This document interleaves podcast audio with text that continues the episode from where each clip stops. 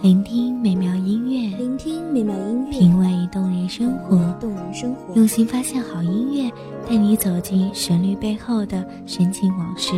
一样的音乐，不一样的分享，你我亲身经历的爱情往事。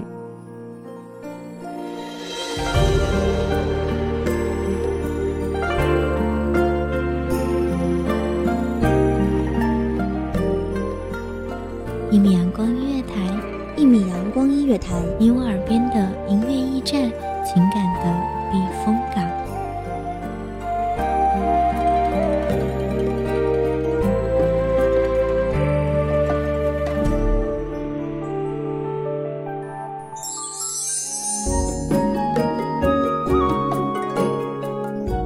微信公众账号、微博搜索“”可添加关注。同时，一米阳光音乐台也正在招收主播、策划、编剧、文编、音频、美工、人事、行政、运营等等。招聘群：一五四六六二七五二一五四六六二七五二。聆听美妙音乐，品味动人生活。这里是你身边最温暖的一米阳光音乐台，欢迎守候。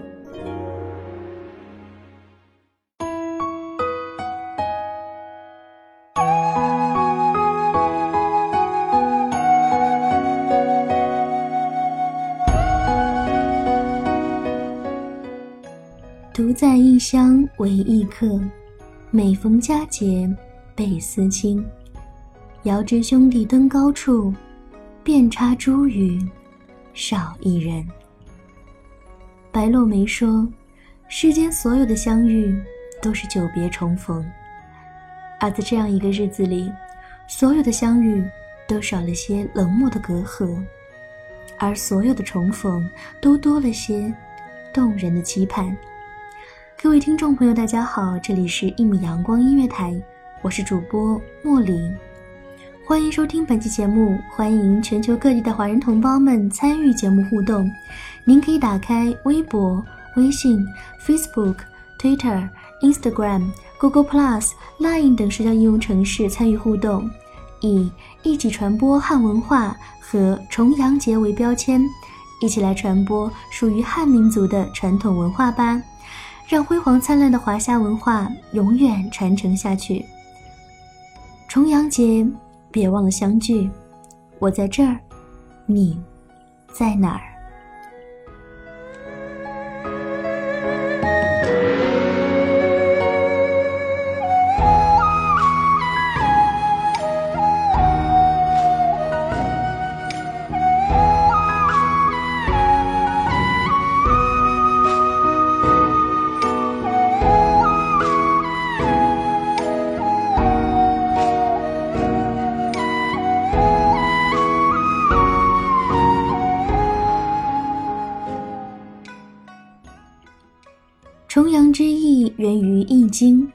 为古老的《易经》中把六定为阴数，把九定为阳数。九月九日，日月并阳，两九相重，故而叫重阳，也叫重九。古人认为是个值得庆贺的吉利日子。重阳的源头可追溯到先秦之前，《吕氏春秋》之中《季秋》记载：九月，命家载，农事备收。举五种之药，藏地极之，收于神仓，知尽必赤。是日也，大享地，常牺牲，告备于天子。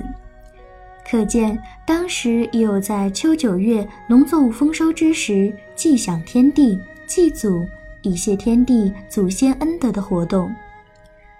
九九重阳，早在春秋战国时的《楚辞》中已有提到。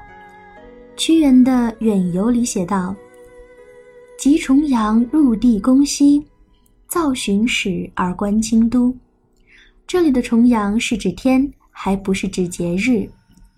三国时，魏文帝曹丕九日与钟繇书说：“岁往月来，忽复九月九日。九为阳数，而日月并阴，倍加其名，以为益于长久。”故以享宴高会，可见当时节俗已经定型。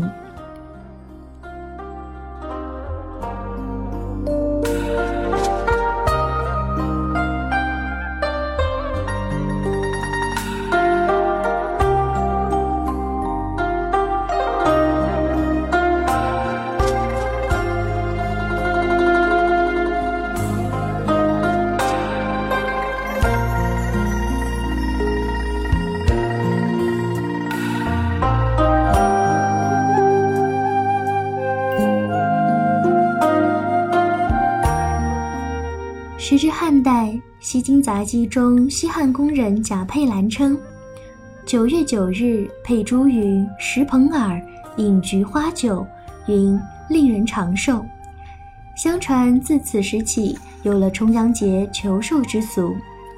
这是受古代巫师后为道士追求长生、采集药物服用的影响，同时还有大型饮宴活动。是由先秦时庆丰收之饮宴发展而来。《荆楚岁时记》云：“九月九日，四民并集也饮宴。”随杜公詹著云：“九月九日宴会，未知起于何代，然自著至宋未改。求长寿及饮宴，构成了重阳节的基础。”晋代文人陶渊明在《九日闲居诗序文》中说。余闲居，爱重九之名。秋菊迎园，而池辽米油，空服酒华，寄怀于言。这里同时提到菊花和酒。大概在魏晋时期，重阳日已有了饮酒赏菊的做法。到了唐代，重阳被正式定为民间节日。宋代重阳节更为热闹。《东京梦华录》曾记载了北宋时重阳节的盛况，《武林旧事》也记载南宋宫廷于八日做重九排档，以待翌日龙重游乐一番。到明代九月重阳，皇宫上下要一起吃花糕以庆贺，皇帝要亲自到万岁山登高以畅秋至。此风俗一直流传到清代。重阳与除夕。清明、中元三节统称为中国传统四大祭祖节日。一九八九年农历九月九日被定为老人节，倡导全社会树立尊老、敬老、爱老、助老的风气。二零零六年五月二十日，重阳节被国务院列入首批国家级非物质文化遗产名录。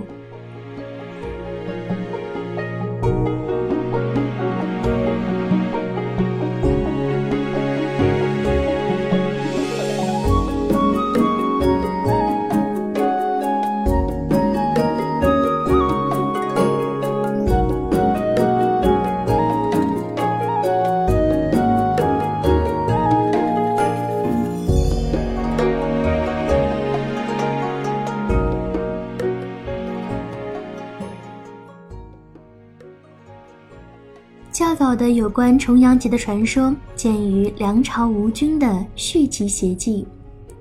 如南桓景随废长房游学了一年，长房谓曰：“九月九日，如家中当有灾，宜即去，令家人各作酱囊，盛茱萸以西壁，登高饮菊花酒，此祸可除。”景如言，齐家登山，西还见鸡犬牛羊一时暴死。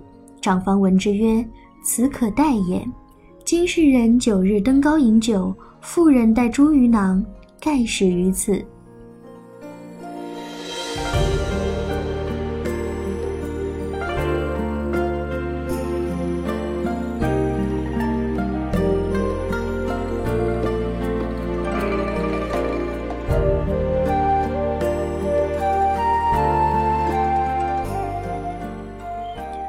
阳在古代民众生活中是夏冬交接的时间界标，它的原型也被认为是祭祀大火的仪式。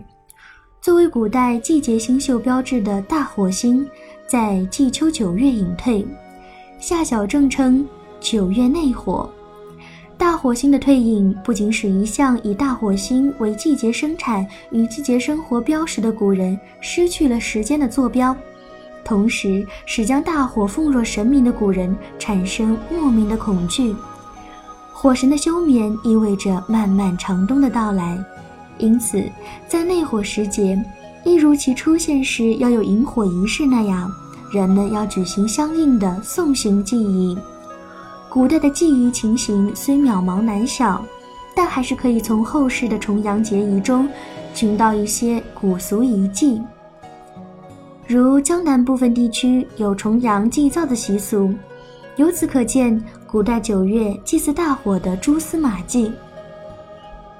古人常将重阳与上巳或寒食、九月九与三月三作为对应的春秋大节。汉流星《西京杂记》称：“三月上巳，九月重阳，使女游戏，就此福系登高。”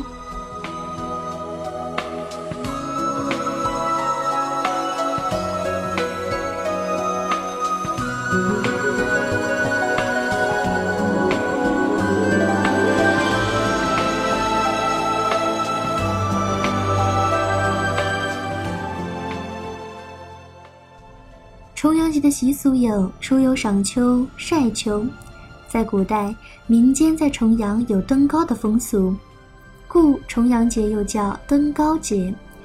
相传此风俗始于东汉，杜甫的七律《登高》就是写重阳登高的名篇。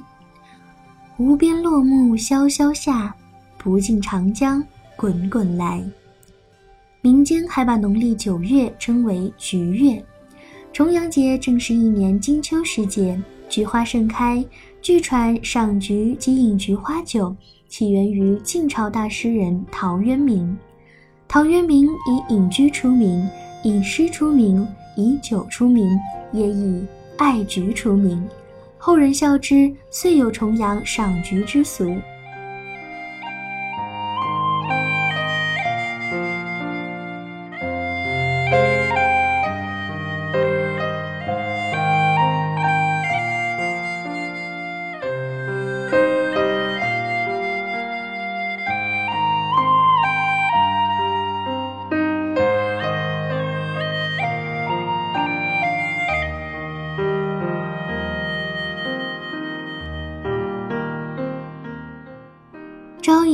兰之坠露兮，夕餐秋菊之落英。由屈原的《离骚》中，我们可以清楚地知道，吃菊花的风俗早在战国时就已有了。后来，饮菊花酒又被附会上神话色彩，说饮菊花酒可以躲避灾难。魏文帝曹丕曾在重阳日赠菊给钟繇，祝他长寿。梁简文帝采菊篇有。相呼提筐采菊珠，朝起露湿沾罗襦之句，是采菊酿酒的事例。晋代葛洪《抱朴子》也有南阳山中人家饮用变生菊花的干谷水而益寿的记载。而李清照的《醉花阴》，无疑为重阳菊花酒添了一抹浪漫的色彩。薄雾浓云愁永昼，瑞脑消金兽。佳节又重阳，玉枕纱厨，半夜凉初透。东篱把酒黄昏后，有暗香盈袖。莫道不销魂，帘卷西风，人似黄花瘦。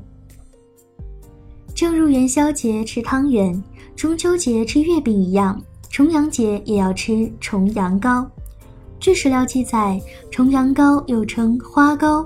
菊糕、五色糕，制无定法，较为随意。九月九日天明时，以片糕搭儿女头额，口中念念有词，祝愿子女百事俱高，乃古人九月做糕的本意。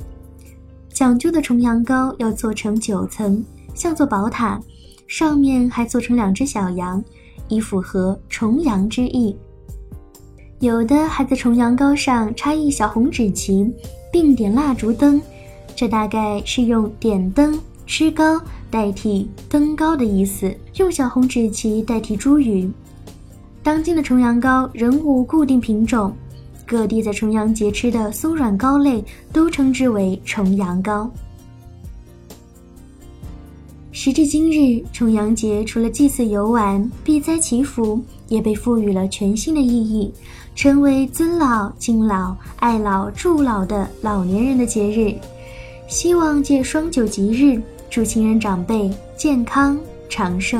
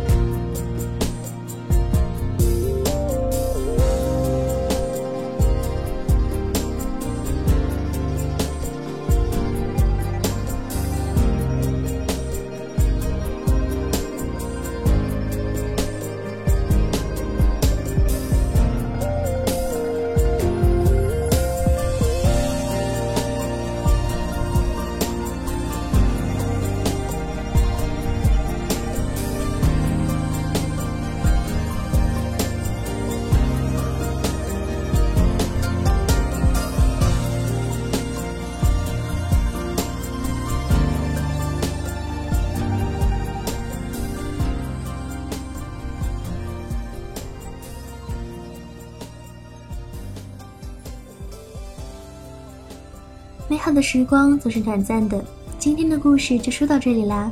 听众朋友们，无论你身在何方，别忘了为亲人们送上节日的祝福。这里是一米阳光音乐台，我是主播茉莉。再次邀请您打开微博、微信、Facebook、Twitter、Instagram、Google Plus、Line 等社交应用程式参与互动，以一起传播汉文化和重阳节为标签。一起来传播属于汉民族的传统文化，让辉煌灿烂的华夏文化永远传承下去。感谢您的守候与聆听，我们下期再见。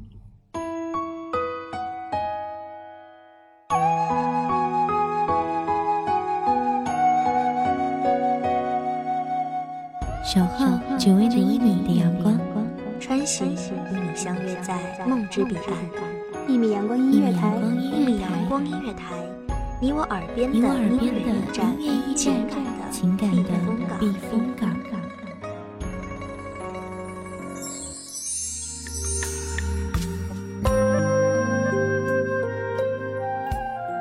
微信公众账号、微博搜索“一米阳光音乐台”即可添加关注。同时，一米阳光音乐台也正在招收主播、策划、编剧、文编、音美工、人事、行政、运营等等。招聘群：幺五四六六二七五二。聆听美妙音乐，品味动人生活。这里是你身边最温暖的一米阳光音乐台，欢迎守候。